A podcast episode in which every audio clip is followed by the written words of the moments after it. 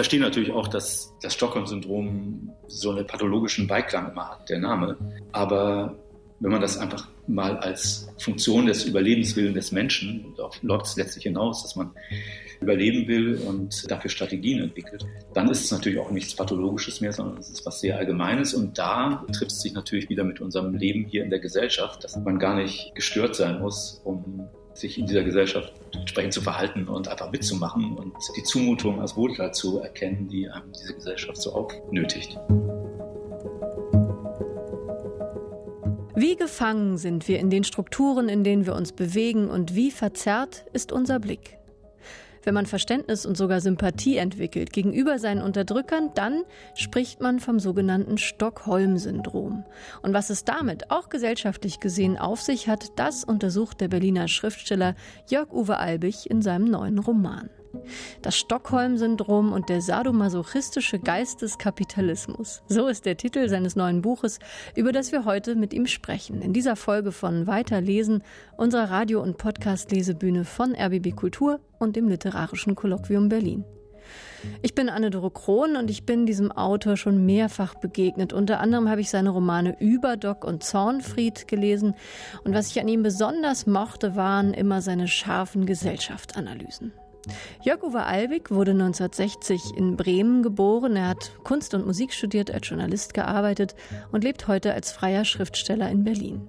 Und mit ihm haben wir gesprochen, während sein Nachbar, wie im Gespräch im Hintergrund ab und zu zu hören sein wird, sehr fleißig war. Er hat anscheinend ein paar Bilder aufgehängt und dafür jede Menge Löcher gebohrt. Also bitte nicht wundern. Und jetzt begrüße ich ganz herzlich Jörg-Uwe Albig, der mir zugeschaltet ist aus seiner Berliner Wohnung. Herzlich willkommen, Jörg-Uwe. Dankeschön, hallo.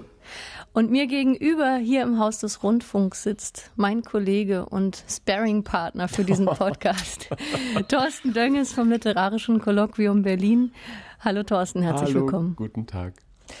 Ja, Thorsten, wir haben uns ja im Vorfeld schon ausgetauscht. Bei unseren Redaktionskonferenzen überlegen wir immer, welche Bücher wollen wir unbedingt in unserem Podcast haben, in unserer Sendung haben. Und wir beide haben gesagt, wir möchten unbedingt Jörg Uwe Albig mit seinem neuen Roman dabei haben. Was schätzt du denn, Thorsten, an dem Schreiben von Jörg-Uwe Albig, an den Büchern von ihm? Also in meiner Wahrnehmung als Leser gibt es da immer eine originelle oder fast schon skurrile Grundidee oder Grundkonstellation und die wird dann mit viel Esprit, Witz, Geist und in einem tollen Stil ähm, durchgezogen und ähm, mir gefällt das und mir gefällt auch der Humor äh, mir gefallen die Themen tatsächlich ähm, und dass zwar es um alles geht, ähm, um das, was unsere Gesellschaft ausmacht, aber ähm, das auf eine sehr, sehr entspannte, freundliche, witzige Art.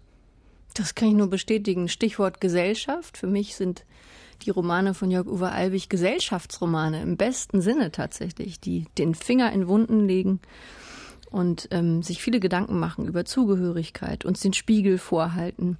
Und jetzt im neuen Buch haben wir gleich ein Gesellschaftssystem im Titel, das Stockholm-Syndrom und der sadomasochistische Geist des Kapitalismus. Jörg Uwe, wie kam es denn zu diesem Titel, der wirklich einer der Anwärter sein könnte für den ungewöhnlichsten Buchtitel des Jahres? Ja, eigentlich ganz organisch. Also, äh, der Titel ist geborgt von einer Diplomarbeit, die eine Rolle spielt, auch in dem Buch. Also es ist praktisch ein Titel, der eine Doppelfunktion hat. Also die Hauptfigur, Katrin Perger, war mal Psychologiestudentin und hat sich auch in einer Diplomarbeit versucht, die aber gescheitert ist und nicht angenommen wurde. Und das ganze äh, Psychologiestudium hat sie auch nicht beendet. Hat aber diese Diplomarbeit mit besagtem Titel äh, dann auf einem linken Blog noch veröffentlichen können, was ihr jetzt nicht mehr so recht ist, weil das eben doch eine Jugendsünde ist, die sich gar nicht mehr so richtig äh, nachvollziehen kann. Aber das Internet vergisst nicht und äh, deswegen spielt diese Diplomarbeit im Lauf dieser Handlung eben trotzdem noch eine Rolle, die sich Katrin Perger eigentlich gar nicht so gewünscht hat. Katrin Perger ist auf jeden Fall eine sehr spannende Figur, finde ich. Die war mal Familientherapeutin und jetzt therapiert sie quasi in Anführungsstrichen Unternehmen. Also sie arbeitet als Unternehmensberaterin. Was ist denn ihre Spezialität? Denn sie hat ja durchaus eine. Sie steht ja für was. Im Sprech, der auch im Buch stattfindet, würde man sagen, ihr USP. Was ist Ihr USP, Unique Selling Point? Ja, Ihr USP ist eben das, was man allgemein als systemische Beratung bezeichnet. Also das ist natürlich noch nicht, nicht unique, das machen viele. Das heißt, dass man eben bei Beziehungen, bei Familien, Partnerschaften, dass man das ganze System und nicht die einzelnen Akteure therapiert. Und das hat sie sich eben jetzt geborgt aus ihrer Erfahrung als Familientherapeutin für ihre Unternehmensberatung. Und sie therapiert eben, wie du auch schon eben gesagt hast, Unternehmen nach diesen Gesichtspunkten, als ob es einfach Familien wären oder Ehen oder Eltern-Kind-Beziehungen oder äh, jedenfalls einfach alles das, was eine Familientherapeutin so in die Finger kriegt. Ja, sie überträgt ganz einfach, ganz stumpf die Prinzipien der Familientherapie auf diese Betriebe, interessiert sich deswegen natürlich auch nicht für die Produkte dieser Betriebe, weil das äh, mit dem Beziehungsgeflecht ja eigentlich nichts zu tun hat. Und damit hat sie erstaunlicherweise für sich selber auch ähm, Erfolg. Ich habe ja von so abstrakt gesagt, dass es diesen Witz gibt und diesen Esprit. Und das ist genau so einer der Punkte, wo das ähm, zum Tragen kommt, weil tatsächlich in diesem mittelständischen Unternehmen im Schwäbischen halt ähm, alle Abteilungen ihren sehr eigenen Blick und auch ihren sehr eigenen Sprech so haben. Und das ist so schön, dass dann halt diese Belegschaft dieser äh, Human Solutions GmbH halt dieser Katrin Perger gegenübersteht und ja, alle sind irgendwie so mit ihrem Marketingblick oder Finanzabteilungsblick, äh, Produktentwicklungsblick komplett in so einer Bubble und wir stehen davor und staunen auch über, über, die auch über diesen BWL-Sprech, der wahnsinnig schön eingewoben ist. Deswegen musste ich ja eben gleich USP hier einbinden, weil das genau dieser Sprech, ehrlich gesagt, ist. Vielleicht noch kurz zur Klärung für die Hörerinnen und Hörer. Diese Katrin Perger bewirbt sich bei einer Firma, die heißt Human Solutions. Thorsten Dönges hat es gerade schon gesagt. Das ist ihr neuer Kunde. Sie fängt an, für die Firma Human Solutions zu arbeiten. Was ist das für eine Firma, Jörg-Uwe Albig? Was haben die für ein Unternehmensziel? Ja, das kriegt sie erst nach und nach raus, nachdem sie schon einige ihrer Tools da abgenutzt hat, fast schon. Sie sind äh, auf Entführung spezialisiert. Das heißt, sie entführen Leute und kassieren dafür Geld. Also ein sehr einfaches Geschäftsmodell, sehr effizient, nicht ganz Unkompliziert natürlich, gibt es verschiedene Faktoren zu berücksichtigen, aber schon in der dritten Generation äh, aktiv. Also die Eltern und Großeltern waren bereits von der Chefin dieses Entführungsunternehmens, äh, Sabine Segle. Die Eltern und Großeltern waren eben auch schon in der Branche aktiv und haben mit wechselndem Erfolg das Unternehmen geführt. Und äh, jetzt gibt es aber Umbrüche, denen man irgendwie begegnen muss. Äh, und äh, Sabine Segle ist eben der Meinung, die Firma müsste sich neu aufstellen. Und dafür äh, holen sie sich dann eben externe Beratung. Und das ist in diesem Fall Katrin Berger. Ich finde es so sehr lustig, wie du das gerade gesagt hast. Ja, sie sind auf Entführungen spezialisiert, weil man sitzt natürlich davor und denkt so, wie, die sind auf Entführungen spezialisiert. Moment mal. Und das ist aber genau der Ton, der in diesem Buch auch vorherrscht. Es wird so lapidar erzählt, sie sind auf Entführungen von Menschen spezialisiert. Es ist auch sprachlich ungeheuer komisch ausgedrückt. Ein hochsensibler Geschäftszweig heißt es an einer Stelle.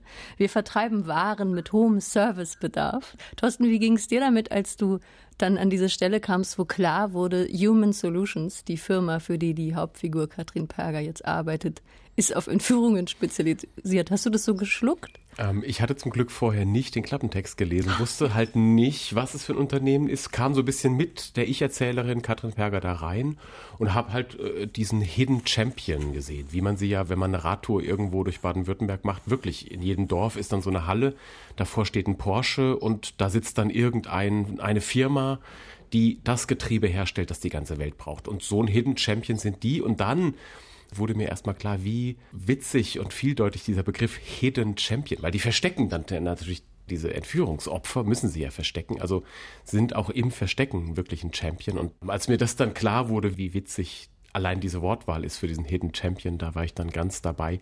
Und dann wird es ja auch tatsächlich nochmal ernst, weil wir uns alle damit abgefunden haben, dass irgendwelche Konzerne Massentierhaltung, das ist ja auch ekelhaft und furchtbar. Mhm. Oder Waffenhandel. Nicht, Waffenhandel, stinkende Dieselmodelle, die viel mehr Schadstoffe ausstoßen, als sie dürften und offiziell tun. Ähm, kein Mensch, na gut, irgendwann gibt es einen Prozess, der versandet, aber kein Mensch regt sich drüber auf. Und hier, naja, die entführen halt Leute, ja, so what?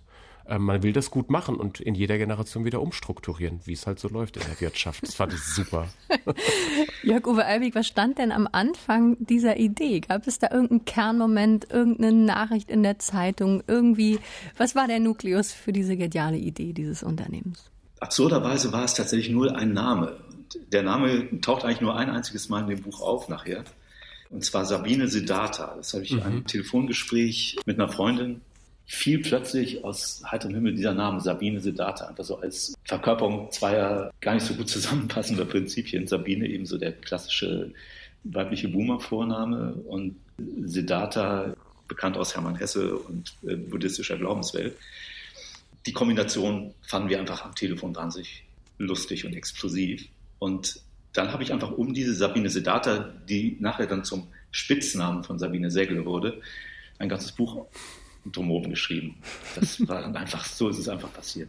Soweit der Einblick in die Schreibwerkstatt von Jörg-Uwe Albig. Es geht dann um einen Kunden und zwar beginnt dieser Roman in den bayerischen Alpen. Katrin Perger fährt da hoch und lernt den Kunden kennen des Unternehmens, für das sie arbeitet. Und dieser Kunde heißt Frido von Sendmühl und den lernen wir jetzt mal kennen mit einem kleinen Auszug aus dem Roman Das Stockholm-Syndrom und der sadomasochistische Geist des Kapitalismus. Ich muss diesen Titel jetzt einfach nochmal nennen an dieser Stelle. Man muss eigentlich immer dazwischen atmen, weil er so lang ist. Aber wir lernen jetzt erstmal den Kunden kennen, den sogenannten Frido von Sendmühl mit einem Auszug. Jörg-Uwe Eibig. Genau, vielleicht erzähle ich davor noch schnell, dass äh, es sich bei Frido von Sendmühl um einen Kunstsammler handelt, einen reichen Erben, der eigentlich auch nicht viel anderes macht, als Kunst zu sammeln, weil äh, er es auch nicht muss. Und der stellt seine Kunstsammlung vor, die Neugruppierung und Neukuratierung seiner Kunstsammlung. Und beim Galaempfang, bei dem auch Katrin Perger anwesend ist. Ich wünsche allerseits einen lustvollen Abend, rief Sendmühl auf Zehenspitzen gereckt und öffnete eigenhändig die Flügeltüren. Die Gäste setzten sich in Bewegung. Drinnen folgte die Traube im Uhrzeigersinn seinem Parcours Besonders brünstig klang seine Stimme, als er die Blicke auf seine Neuerwerbung lenkte. Einen matten Rosario, einen gekonnt lückenhaften Dickinson mit einer unerwartet penibel konturierten karmesinroten Raute, eine aus dem Keilrahmen platzende Anita Sönderström in mehrlagig aufgetragenen Tarnfarben. Aus den Augenwinkeln beobachtete ich Henriette. Henriette ist ihre Freundin, die sie damit geschleppt hat. Es kam mir vor, als ob sie sich für die Bilder gar nicht interessierte. Ihr Blick wanderte über die Decke, das diagonale Oberlicht glitt die schmalen Fensterschlitze auf und ab, schweifte über die Empore, die weichen Rundungen, die scharfen Kanten und sie sah selbst weich und scharf aus in diesem Moment. Anschließend traf mir Sendmühl zwischen einem buchtigen Chesterton und einer verspielten Sarah Musharraf. Fantastische Räume, sagte Henriette und Sendmühl nickte. Kunstverstand kann man lernen, sagte er der Sinn für Architektur ist angeboren. Sie haben einen Sinn für den Raum, sagte Henriette mit schräg gelegtem Kopf. Das merkt man an jedem Detail. Wissen Sie, sagte Sendmühl mit jovialer Bärbassigkeit, wer wie ich an einem Ort wie Schloss Stößenstein aufgewachsen ist, mit 42 Räumen, plus Fluren, Erkern und Freitreppen, mit sieben Meter hohen Decken und Blickfluchten, die dem Menschen seinen Platz im All zuweisen, der schafft es schon rein körperlich gar nicht mehr, einen Saal wie eine Wüstenrotparzelle einzurichten. Deshalb lebe ich auch fast nur in Hotels mit mindestens 200 Zimmern. Der Raum ist das Entscheidende, sagte Henriette und lächelte. Ich dachte an das Einfamilienhaus meiner Eltern in Beringen Nord. Das Haus war komplett ohne Architektur aus dem Boden gewachsen. Offenbar hat es sich selbst gebaut und leicht zurückgeblieben, wie es war, mit Schränkchen und Treppenläufern und Tapeten vollgestopft. So bewusstlos lag das Haus in seinem Fresskoma, dass mir dort noch nicht einmal Begriffe gewachsen waren, geschweige denn Gefühle für Raum, Material, Proportion, Transparenz. Der Mangel an Architektur war mein Geburtsfehler. Zauberhafte Sammlung, sagte ich, um mich wenigstens für die Häppchen erkenntlich zu zeigen. Sendmühl schien ich gar nicht zu sehen. Ich starrte auf seine Ringe, seine glänzenden Erkennungszeichen, die er in jedes Foto hielt. Sie kosteten weniger als ein Bild, aber wiesen sie als Seelenverwandten der Leute aus, die er seine Künstler nannte.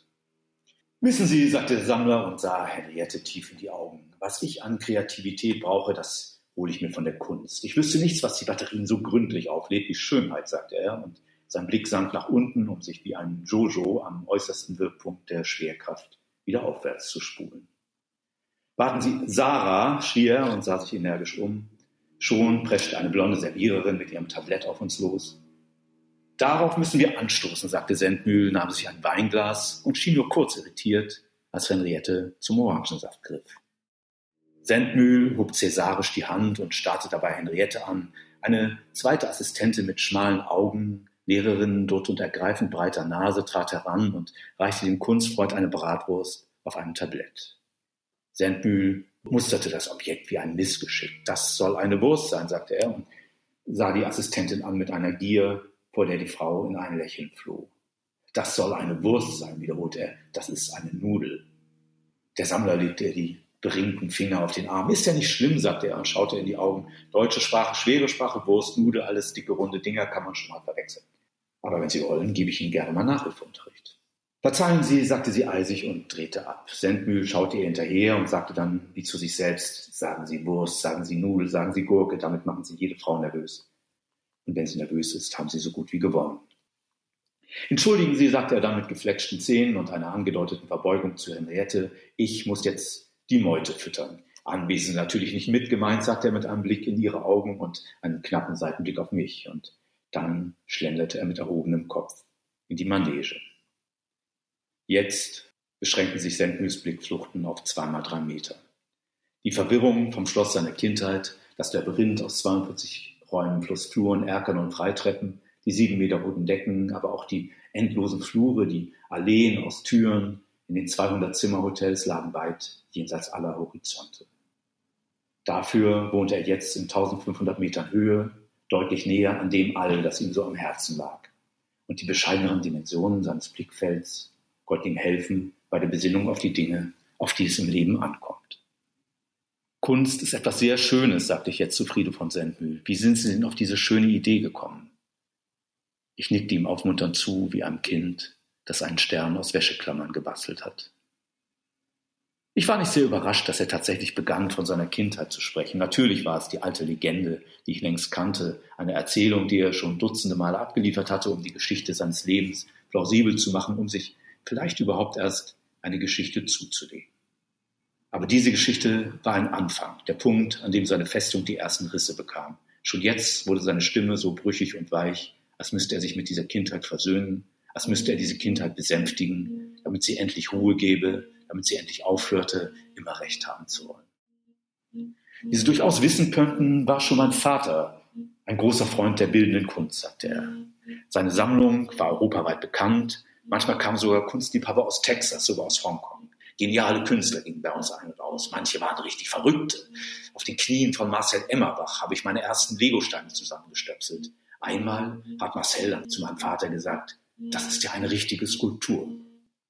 Ich nickte. Dann haben Sie also sogar Ihr Hobby von den Eltern geerbt, sagte ich dann mit großer Ruhe. Sie sind ja geradezu ein Vollbluterbe. Mehr Erbe geht ja wohl kaum. Sendmühl grunzte, sprang auf und stapfte zur Tür. Er riss die auf und stand vor Gurski, dessen Bauch nicht kleiner, aber deutlich muskulöser als der des Kunstfreunds war. Die Servicekraft knallte die Tür zu und im Nu saß Sendmühl wieder auf der Pritsche und schnappte nach Luft. Es war entscheidend, solche intensiven Reaktionen des Klienten, ob mimisch, gestisch oder verbal, nicht zu verurteilen. Sie waren wertvoll, auch wenn sie womöglich den Prozess erschwerten, den roten Faden des Gesprächs zerrissen. Aber es galt, den Widerstand ernst zu nehmen, die Wertekonflikte zu erkennen, die daran verborgen lagen, die unerfüllten Bedürfnisse. In dieser Erkenntnis lag die Chance, den verlorenen Faden an der richtigen Stelle aufzugreifen und ihn gemeinsam mit dem Klienten aufzurollen, bis die Spule erreicht war. Trotzdem beschloss ich, den Fortgang der Sitzung zu verschieben. Am folgenden Tag war Sonntag, also war Montag der nächstmögliche Termin. Ja, jetzt kommt ein Wechsel der Textsorte, weil in das Buch sind immer wieder Zitate aus der Diplomarbeit von Katrin Perger eingestreut. Und so ein Zitat kommt jetzt gleich anschließend an diese Szene. Der Parcours der Supermärkte und Einkaufszentren folgt dem historischen Modell des Labyrinths. Das Labyrinth, etwa in der Kathedrale von Chartres oder in Le Notres Lustgarten von Versailles, führt auf möglichst langem und verwirrendem Weg zum vorgegebenen Ziel. Zweck der inszenierten Odyssee ist ein planmäßiger Verlust der Selbstkontrolle. Der Kontrollverlust wird wie jeder Gewichtsverlust als erleichternd empfunden und der Großmut und Umsicht des Unternehmens zugeschrieben. Nach Simons 1982 kommt es im Verlauf einer Geiselnahme häufig zu einem Phänomen namens Traumatic Infantilism. In der Gefangenschaft wird die Geisel zum Kind. Sie erlebt die Abhängigkeit vom Geiselnehmer wie diejenige, die sie einmal mit ihren Eltern verband. In der Folge reproduziert sie nicht nur diese Abhängigkeit, sondern auch die damit verbundene Rollenverteilung. Sie vertraut dem Täter, fürchtet sich in seiner Abwesenheit, lotet Grenzen aus und kommt wieder zur Vernunft. Auch im labyrinthischen Einkaufsparcours genießt das Subjekt den Kontrollverlust als Erlösung von der eigenen Verantwortung. Unbewusst fühlt es sich rückgeführt in die Erfahrung des Laufstalls und den Prozess des Gehenlernens. Als Folge dieser Infantilisierung kann es auch die angebotenen Waren mit der differenzlosen Gier und Neugier des Kleinkinds wahrnehmen. Um nicht zusammenzubrechen, sinkt die Geisel in den Zustand eines vierjährigen Kindes zurück, das die Welt um sich herum als gegeben annehmen darf. Diese Regression macht die Situation der Geisel ihr selbst plausibel. Mit ihrer Hilfe begibt sie sich in den Bewusstseinszustand eines Kindes, um wie ein Kind darauf vertrauen zu dürfen, dass die Eltern schon das Richtige tun. Nicht die Realität, sondern Rituale sind es, die die Geisel jetzt braucht, um Normalität zu simulieren. Der Urlaub, das Wochenende, der Schlussverkauf. In diesen Ritualen läuft alles so beruhigend ab, wie die Geisel es von Kind auf gewohnt ist. Die Hand der Mutter auf der Bettdecke, die gute Nachtgeschichte, der gute Nachtkuss, das kleine Licht, das sie brennen lässt, wenn sie aus dem Zimmer schleicht und leise die Tür hinter sich zuzieht. Vergleiche Campus 2010. Ja, soweit der erste Textauszug von Jörg-Uwe Albig. Ich sag nochmal den Titel: Das Stockholm-Syndrom und der sadomasochistische Geist des Kapitalismus. Wir haben jetzt sowohl Frido von Sendmühl kennengelernt, den Kunstsammler, der Kunde ist bei dem Unternehmen, in dem die Hauptfigur Katrin Perger anfängt zu arbeiten. Außerdem hatten wir jetzt einen Ausschnitt vom zweiten Strang in diesem Roman. Denn es gibt ja diesen zweiten Strang, der sich zusammensetzt aus Zitaten aus Sachbüchern über Geiselnahmen. Es geht um die Funktionsweise von Märkten. Bevor wir vielleicht auf die Machart und auf die Struktur und die Komposition dieses Romans zu sprechen kommen, Jörg-Uwe Albig, nochmal inhaltlich. Was soll Katrin Perger denn mit diesem Frido von Sendmühl anstellen? Denn sie soll ja, so heißt es so schön, tragfähige Lösungen für die Kundenbindung entwickeln. Was ist sozusagen das Ziel, was sie mit diesem Kunstsammler anstellen soll? Ja, sie soll seine Kooperation sicherstellen und weil die Firma, die Human Solutions, schlechte Erfahrungen mit der Kooperationsbereitschaft äh, ihrer Klienten gemacht hat. Was äh, eigentlich das, nicht erstaunlich ist, wenn ich das was kurz nicht erstaunlich ist, bloß auch das ist ein Rädchen, an dem ein äh, Unternehmen drehen muss, natürlich, um seine Prozesse zu rationalisieren. Und da ist eben Sabine Segle vor einiger Zeit mal auf diese verschollen geglaubte Diplomarbeit von Katrin Perger gestoßen, weil, wie gesagt, das Netz ja nichts vergisst. Und hat dadurch Katrin Perger natürlich als Expertin für das Stockholm-Syndrom, das ja nichts anderes bedeutet als die Angleichung der Interessen von Entführten und Entführern, beziehungsweise Geiselnehmern und Geiseln. Und dieses Stockholm-Syndrom einfach für ihre Zwecke einzusetzen. Das ist natürlich die Idee, mit der Katrin Perger dann auf diese Almhütte in den bayerischen Voralpen gebracht wird. Sie soll eben dieses Stockholm-Syndrom quasi künstlich erzeugen mit diesem Klienten und so eben sicherstellen, dass der nicht gegen die Vertragsziele und gegen die gemeinsamen Interessen, die ja tatsächlich auch existieren. Also ein Entführter hat ja gemeinsame Interessen mit den Entführern, weil beide sind daran interessiert, möglichst schnell die Entführung zu beenden. Das ist ja jetzt tatsächlich ein gemeinsames Ziel und das soll eben Katrin Perger mit ihrer Expertise sicherstellen. Ich weiß nicht, wie es dir ging, Thorsten, aber ich habe auch in diesem Buch nochmal unheimlich viel gelernt über das Stockholm-Syndrom. Das ist ja so ein Begriff, der war mir natürlich bekannt, aber wie genau die Geschichte von diesem Stockholm-Syndrom eigentlich ist, wo dieser Name herkommt, das habe ich mir jetzt durch dieses Buch von Jörg-Uwe Albig nochmal wirklich vor Augen gehalten. Ging dir das auch so? Diese Kernszene, woher dieser Name auch kommt? Ja, das Stockholm-Syndrom im Roman. Ähm, es sind ja in letzter Zeit mehrere Bücher erschienen, wo Theorie, wo Sekundärliteratur in den Roman einfließt. Ähm, mir würde Dorothy Elmiger einfallen, die Zuckerfabrik, mir würde Mitu Sanyal einfallen. Bücher, wo es auch Fußnoten gibt, wo Theorie verarbeitet wird, wo andere Bücher eine Rolle spielen. Und das ist hier auch so. Wir lernen wahnsinnig viel über diese Entführung, über die Geiselnahme in Stockholm, über andere Geiselnahmen. Ja, und wie das in diesem Roman ähm, zum Tragen kommt, das ist toll. Und auch wie das gemacht ist und wie die anderen Texte ihre Rolle bekommen. Vielleicht Jörg-Uwe Alwig nochmal aus Ihrem Mund. Was war denn diese Urszene 1973, die dem Stockholm-Syndrom den Namen verliehen hat? Das war ein Banküberfall in Stockholm.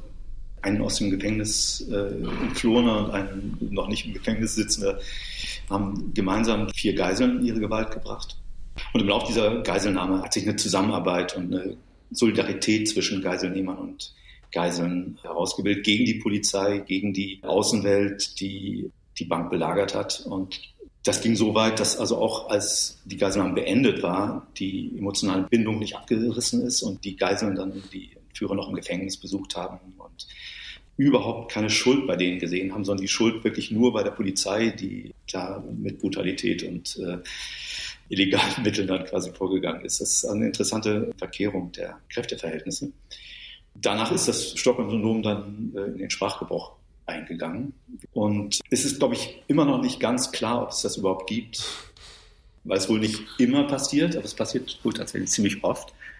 Also auch bei den äh, Büchern, die ich dann gelesen habe, wo Entführungsopfer selber ihre Geiselnahmen beschrieben haben, also zum Beispiel von Jan-Henrik Remsmar und von Natascha Kampusch, auch wenn die sich selber vom Stockholm-Syndrom distanziert haben, haben die aber genau diese Symptome oder diese Anzeichen selber eben auch gezeigt und beschreiben die eben auch sehr genau. Vor allem Natascha Kampusch, die das extrem selbstreflektiert macht und wirklich die ganzen Widersprüchlichkeiten in ihrem eigenen Verhalten auch total klar benennt.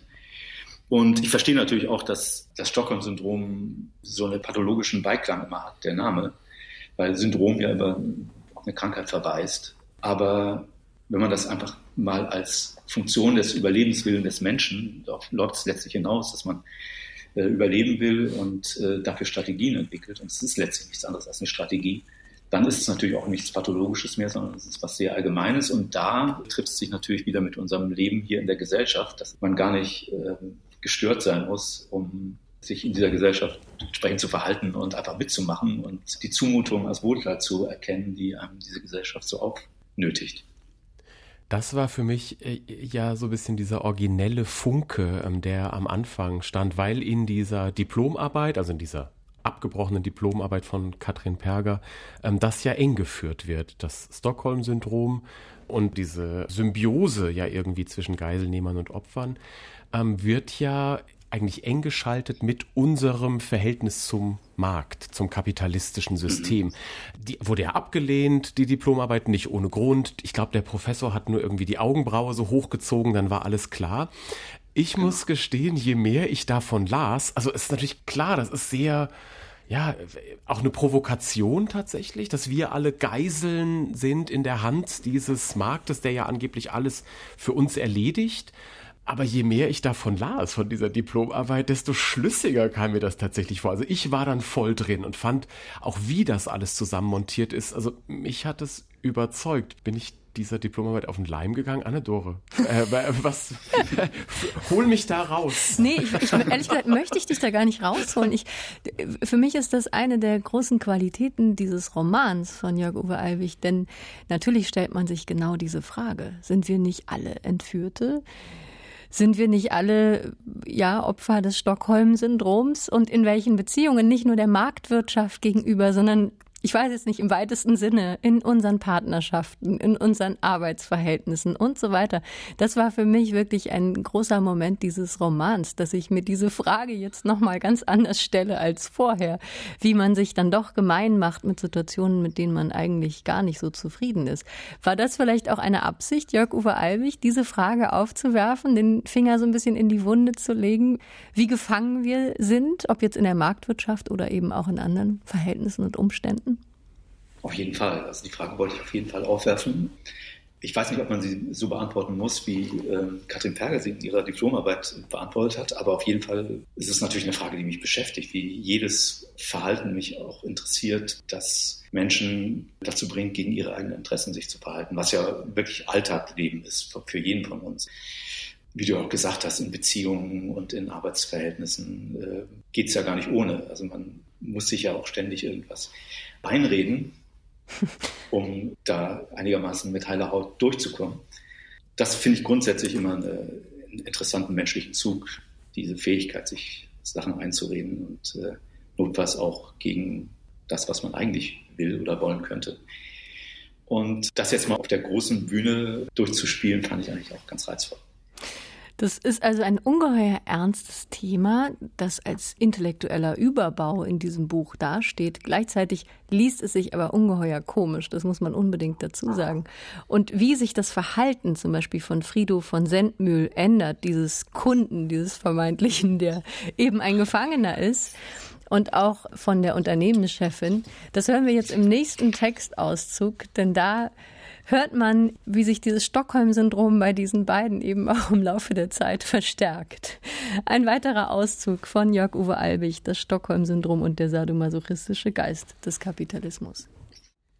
Bei meinen Besuchen auf der Hütte war es jetzt, als stünde Sendmühl kurz vor dem Platzen. Es war, als könnte ich regelrecht dabei zuschauen, wie die Frage nach dem eigenen Wert sich in Friedo von Sendmühl ausdehnte, sich rücksichtslos Platz verschaffte in seinem allmählich immer säuerlicher riechenden Leib. Ich konnte förmlich sehen, wie die große Zahl, die große Zwei und die sieben großen Nullen in ihm arbeitete, Vergleiche auslöste, ein Leben evaluierte, das bis jetzt eine schmerzhaft ungezählte Masse gewesen war. Wie ernst ihm die Frage war, glaubte ich an der aufrechten Haltung zu erkennen, in der er mir gegenüber saß auf seiner Pritsche. Sie hatte keine Ähnlichkeit mehr mit der Formlosigkeit der vergangenen Tage, dem schlaffen, embryonalen Lümmeln auf dem Lotterbett. Sendmühl sah nun selbst aus wie eine der strammen, bestürzten, kitschigen Figuren, die er in seinem Skulpturenpark in Hunsrück versammelt hatte. Und vielleicht war das der Moment für ein paar bittere Wahrheiten. Sie lieben die Kunst, Herr Versendmühl, sagte ich, aber eigentlich sind Sie enttäuscht, dass die Kunst Sie nicht zurückliebt. Sie geben der Kunst ein Zuhause, aber die Kunst fühlt sich einsam bei Ihnen. Sie verlernt das Sprechen so ganz ohne Leute, mit denen sie reden kann. Sie wird stumm. Es war, als hätte Sendmühl mit einem Mal begriffen, dass die Zeit der Bewegung vorbei war. Er hielt still, bereit für alles, was kam, das Gute wie das Schlechte, ganz wie die Bewohner seines Skulpturenparks, wenn ein Taubenpaar nach dem Mittagessen über ihre Köpfe flog. Sie veranstalten Partys für die Kunst, fort, aber die Kunst mischt sich nicht unter die Gäste. Sie weiß gar nicht mehr, wie man mit Menschen umgeht. Vielleicht kommen ein paar reiche Leute zu ihren Partys, aber auch die kommen nicht ihretwegen. Sie kommen wegen der Künstler, die aber immer schon auf die Uhr sehen. Sie kommen nicht ihretwegen, sie sind überflüssig, sie gehören nirgendwo hin. Aber wer nirgendwo hingehört, kann nicht überleben. Vielleicht ist das ihr Thema. Es fiel mir nicht leicht, ihm solche Dinge zu sagen, aber mein Job war es nicht nur, dem Klienten neue Perspektiven zu öffnen, ihn für neue Wege zu gewinnen, Wege mit knorrigen Wurzeln, mit Pfützen, in denen Amöben aus Öl schwammen. Er musste auch lernen, die Alten loszulassen, den Abschiedsschmerz auszuhalten, sich selbst das grüne, noch flaue Licht zum Aufbruch zu geben. Und tatsächlich glaubte ich zu sehen, wie sich in Sendens Schädel etwas löste, wie die Beißreflexe erschlafften und eine seltsame Art Frieden seine Pritsche einhüllte. Wer ist schuld daran, fragte ich, dass Sie keinen Beruf haben wie alle anderen Menschen? Er schwieg, aber es war ein durchlässiges, flüssiges Schweigen, ein Schweigen, das Buchten bildete. Was haben Sie dafür getan, fragte ich weiter, dass nicht Sie der Schuldige sind. Ich halte Sie nämlich nicht für schuldig, Herr von Sendmühl, und ich möchte, dass Sie mir das glauben. Alles, was Sie bislang in Ihrem Leben getan haben, hat einen Zweck erfüllt.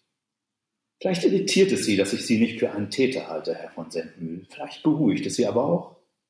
Vielleicht sind Sie in Wahrheit ein Opfer, das Opfer einer Welt, die von morgens bis abends Leistung verlangt. Sie hatten nie die Gelegenheit, diese Leistung zu erbringen, Herr von Sendmühl. Na und? Das heißt doch nicht, dass Sie ein schlechterer Mensch sind. Dann brauche ich ja auch nicht mehr hier zu bleiben, sagte er vorsichtig, als staunte er darüber, einen solchen Satz zu sagen. Ich kann hier doch nicht den Rest meines Lebens verbringen. Das Wort nicht sollten Sie sich vielleicht abgewöhnen, ermahnte ich ihn sanft. Negative Formulierungen bewirken das Gegenteil von dem, was Sie damit erreichen wollen. Ihr Unbewusstes nimmt Sie gar nicht erst wahr. Sagen Sie positiv, was Sie sich wünschen, Herr von Sendmühl. Sie bestellen im Restaurant auch nicht keine Seezunge. Wieder kam Bewegung in das Gesicht des Adligen. Es sah aus, als ob sich seine innere Landkarte neu konfigurierte, als ob sich, je starrer er wurde, je spurloser die Landschaft um ihn verschwand, je lichtloser seine Umwelt wurde, desto deutlicher sich neue Hauptstädte, Gipfel und Stauseen in ihm ordneten, neue Straßen und Eisenbahnlinien, Sehenswürdigkeiten und Sperrgebiete. Wenige Augenblicke später hörte ich Hammerschläge. Es mussten die Kundenbetreuer sein, die, wahrscheinlich auf Anweisung von Herrn Klein, Holzplanken vor die Fensterluke nagelten. Ich konnte zusehen, wie das Licht in Sandwys Zimmer nun vollständig verlosch, Planke um Planke, nur zwischen den Ritzen stand noch ein dünner Faden Helligkeit. Das Gesicht des Sammlers sah fast sakral aus, in dem schwindenden Licht, formbar und allem Neuen gegenüber offen. Dann verschwanden auch die Ritzen. Vielleicht hatten die Servicekräfte Bauschaum hineingestopft oder Lehm oder Gras. Vorläufig gab es für mich hier nichts mehr zu tun. Ich stand auf und verließ den Raum. Aus den Stockbetten der Kundenbetreuer, die inzwischen Holzscheite in den Schuppen trugen, zog ich zwei Decken aus Alpakawolle. Ich öffnete noch einmal Sendwys Tür, sah das mittlerweile völlig entrückt wirkende Gesicht des Kunstfreunds und warf die beiden Ballen wortlos ins Zimmer. Danke, kam es von drin, ganz lieben Dank. Dann gab ich Bachmeier das Zeichen zum Aufbruch. Szenenwechsel, wir sind jetzt wieder im schwäbischen Glimpflingen, wo die Firma Human Solutions ihren Sitz hat und wo Katrin Perger Sabine Segle berät. Nach unserem Spaziergang am Mühlenbach schrieb Frau Segle 18 Tage lang. 18 Tage lang rief sie mich nicht ein einziges Mal zu sich, kontaktierte mich nicht ein einziges Mal per Telefon.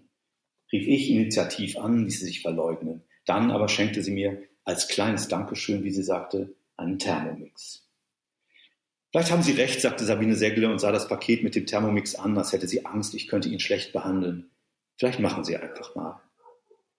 Ich konnte nicht wissen, was ich anrichtete, als ich Frau Segle das komplette Programm verschrieb. Natürlich verschrieb ich ihr Achtsamkeit, ich verschrieb ihr Downtime und Quality Time. Ich empfahl ihr auf ungewollte Gedanken zu achten, die zu Taten werden, wenn man sie machen lässt. Ich lenkte ihre Aufmerksamkeit auf ihre Gefühle, auf die Botschaften ihres Körpers. Was macht Ihnen wirklich Freude, fragte sie, und wie, glauben Sie, können Sie die kriegen? Ich empfahl ihr Mitgefühl mit sich selbst. Ich riet ihr zu kontrollierter Trägheit, zum Aufschieben, zu Prokrastinieren. Ich riet ihr zu Lachs für die Omega-3-Fettsäuren und zu Eiern und Sojasprossen für das L-Tryptophan. Ich lief mit ihr durch den Wald am Turnesberg, ließ sie eine halbe Stunde lang im Duft von Moos, Farn und Rinde die Seele baden, scheuchte sie in die Sonne für ein bisschen Vitamin D. Wie fühlen Sie sich, fragte ich. Merken Sie, wie Ihr Herz ruhiger schlägt, wie der Blutdruck sinkt, die Muskeln sich entspannen? Ich weiß nicht, antwortete Sabine Segle. Wie fühlen Sie sich denn? Wie ein neugeborenes Baby, sagte ich. Ich kannte Frau Segles mittelständisches Ethos, ihr bodenständiges, traditionsliebendes Pflichtgefühl. Tatsächlich nahm sie alles, was ich ihr vorschlug, auf sich wie eine Pflicht. Pflichtbewusst gab sie sich Mühe, meine Maßnahmen zu begreifen, und zwar schneller, als ich selbst sie je begriffen hatte. Bald brauchte sie von mir keine Empfehlung mehr. Manchmal, wenn ich bei Human Solutions am Empfang stand, hörte ich durch ihre geschlossene Bürotür sanfte Kommandos, leg die Hände auf deine Oberschenkel, zieh das Kinn an dein Brustbein heran, schieb deine Scheitelkrone Richtung Himmel. Frau Pfau saß mit ihrem blondierten Igelschnitt, einem aggressiv gestärkten Top in Bordeaux und gespieltem Ärger im Vorzimmer und maulte ihre neue App. Wegen der habe ich jetzt glatt die Mail an die falsche Adresse geschickt. Doch ich konnte sehen, dass ihre Neugier größer war als ihr Unmut. Krieger 1, sprach die Frauenstimme hinter der Tür. Es war eine weiche und zugleich metallische Stimme, wie geschmolzenes Kupfer, voll herrischer Sanftmut. Bring eine Hand zu deinem Herzen und die andere Hand zu deinem Bauch. Noch 14 Minuten, flüsterte Frau Pau, wenn sie nicht wieder schummelt. Ja, vielen Dank, Jörg-Uwe Albig, für diesen weiteren Auszug aus Ihrem aktuellen Roman. Ich finde, diese Auszüge zeigen sehr gut, wie ironisch dieser Text ist, wie bissig, wie gesellschaftskritisch und dass hier sowohl Unternehmenssprech als auch der Selbstoptimierungswahn wunderbar aufs Korn genommen werden. Wie hast du das zusammengebaut? Wie hast du das zusammenmontiert beim Schreiben? Also ich habe die Stränge schon einzeln geschrieben eigentlich. Ich habe die dann immer zwischendurch mal so probiert und äh, nebeneinander gelegt und vermischt, um zu sehen, wie das musikalisch rhythmisch funktioniert und eben auch versucht, eine gemeinsame Entwicklung dieser drei Stränge voranzutreiben. Aber ansonsten bin ich natürlich da auch immer auf meine Recherchen noch angewiesen gewesen. Wir sind natürlich dann gerade bei dieser Frage Stockholm-Syndrom und Gesellschaft ständig neue Sachen in die Finger gekommen, die dann plötzlich völlig neue äh, Zusammenklänge ergeben haben und auch völlig neue Logiken und Gedankenströme. Und ich musste natürlich ständig überall noch anbauen. Und gleichzeitig habe ich auch äh, tatsächlich in mittelständischen Betrieben recherchiert. Ich bin noch äh, nach Baden-Württemberg gefahren und habe mir da drei kleinere Betriebe angesehen, also einen Blechverarbeiter, einen Pumpenhersteller und einen Hersteller von Reinigungsmaschinen für Maschinenteile. Und das war eben auch nochmal ziemlich ergiebig und hat mir dann noch Material gegeben, mit dem ich dann doch ganz gut noch arbeiten konnte. Was ich noch als Frage hätte, wäre, ähm, du lässt ja Katrin Perger, die Ich-Erzählerin, diese beiden Ebenen, also sowohl die eigentlich ähm, Gegenwart als auch den Strang, wo sie erzählt, wie sie zu dieser Firma kam, ähm, wo sie überhaupt herkommt mit dem Studium, lässt du im Präteritum erzählen. Und es erscheinen wahnsinnig viele Bücher, wo die AutorInnen davon ausgehen, dass man eigentlich nur noch im Präsens erzählen kann, weil man dann vermeintlich so unglaublich nah äh, an den Figuren dran ist. Ich fand es ziemlich beruhigend, dass ich beim Lesen sehr, sehr nah hier an der Handlung, an den Figuren, am Geschehen dran war in diesem, ja, epischen Präteritum. Du vertraust diesem Erzähltempus nach wie vor. Warum und ähm, experimentierst du da? Wie fügt sich das an deinem Schreibtisch? Ja, ich vertraue dem wirklich nach wie vor und äh, ich bin auch ein großer Fan des Präteritums und muss mich tatsächlich immer noch, was heißt immer noch, also es ist ja jetzt wirklich keine besonders neue Erfindung des Präsens in der Literatur, aber ich muss mich tatsächlich immer noch so ein bisschen über so eine Schwelle hieven, wenn ich das lese, weil es für mich ein bisschen was Infantiles hat mhm. und auch ein bisschen was Verlogenes, weil es ist ja definitiv nicht, wenn ich es jetzt lese, geschieht es nicht jetzt. Das ist völlig absurd. Das ist eine Vorspielung falscher Tatsachen. Es hat auch immer was von einem Trick, wo ich mich dann auch so ein bisschen nicht ernst genommen fühle. Also ich fühle mich tatsächlich von Präsenztexten oft nicht ernst genommen. Hm. Ich habe auch den Eindruck, äh, Präsenztexte müssen wahnsinnig gut gemacht sein, dass ich mich auf diesen Trick oder auf diese Illusion einlasse, ohne zwischendurch zu denken, hä, wie soll das denn sein? Ähm, die gehen da jetzt gerade die Straße entlang und schreiben das auch noch auf und erzählen es mir und ich lese es. Okay, das finde ich ganz interessant, dass es noch nach wie vor Autoren gibt, die auch aufs Präteritum setzen. Jörg-Uwe Albig ist auf jeden Fall ein Meister der Gesellschaftsanalyse und ja, ein Meister darin, Welten umzudrehen. Jörg-Uwe Albig, vielen Dank für das Gespräch. Ja, ich bedanke mich auch sehr. Und vielen Dank, Thorsten Dönges, dass du hier auch im Studio warst und wir gemeinsam über dieses wunderbare Buch sprechen konnten. Vielen Dank für den tollen Roman. Jörg-Uwe Albig und sein Roman Das Stockholm-Syndrom und der sadomasochistische Geist des Kapitalismus. Erschienen im Klett-Cotta Verlag, 240 Seiten für 20 Euro. Und das war Weiterlesen für heute. Unsere Radio- und Podcast-Lesebühne von RBB Kultur und dem Literarischen Kolloquium Berlin. Ich bin Anne-Dore Krohn. Tschüss, lesen Sie weiter.